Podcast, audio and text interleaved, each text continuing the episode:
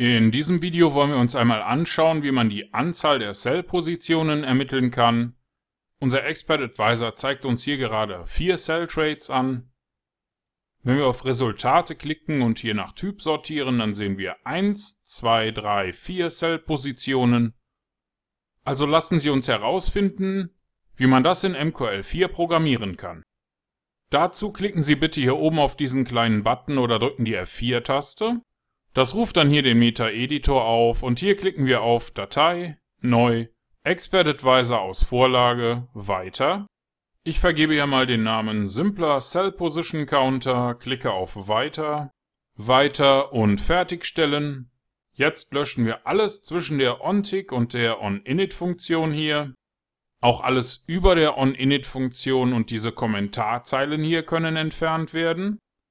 Wir starten damit, dass wir in der OnInit-Funktion einige Testpositionen eröffnen. Auf einem Echtgeldkonto würde man das natürlich nicht so machen, aber ich brauche hier die Funktion OpenTestPositions, damit ich später einige Positionen habe, die ich zählen kann. Innerhalb der OnTick-Funktion nutzen wir Command, um uns den Text Anzahl der Cell-Positionen ausgeben zu lassen. Und das ermitteln wir mit der Funktion CountCellPositions, die wir jetzt noch erstellen möchten. Die Funktion CountCellPositions soll uns einen Integerwert, also eine ganze Zahl zurückliefern. Wir erstellen uns also zunächst eine Variable mit dem Namen Number of Cell Positions, die ist auch vom Typ Integer und der initiale Wert ist 0, denn der wird gleich noch ermittelt. Dazu gehen wir alle Positionen durch. Die Funktion OrdersTotal liefert uns die Anzahl aller Orders, die wir haben.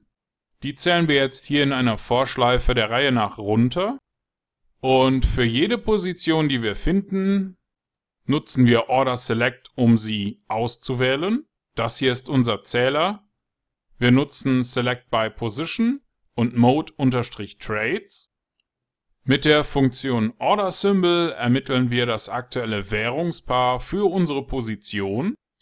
Denn als erstes Kriterium möchten wir überprüfen, ob das aktuelle Währungspaar auf dem Chart übereinstimmt mit dem Währungspaar für unsere Position. Und außerdem möchten wir wissen, ob der Order Type den Wert OP-Cell hat, denn nur dann handelt es sich um eine offene Verkaufsposition. Und wenn unsere Kriterien erfüllt sind, dann möchten wir die Number of Cell Positions um jeweils 1 erhöhen. Zum Schluss müssen wir noch unsere Vorschleife schließen. Danach nutzen wir den Return-Befehl, um die Gesamtanzahl der ermittelten Verkaufspositionen an unser Hauptmodul zurückzuliefern. Das hier ist das Ende der Funktion. Ich möchte Ihnen jetzt aber noch kurz zeigen, wie die Funktion aussieht, mit der ich die Testpositionen eröffne. Hier wird ein Zufallsgenerator initialisiert. Der generiert danach eine zufällige Anzahl von Positionen, die wir hier mit dem OrderSend-Befehl eröffnen. Natürlich würden wir das nicht auf einem Echtgeldkonto machen.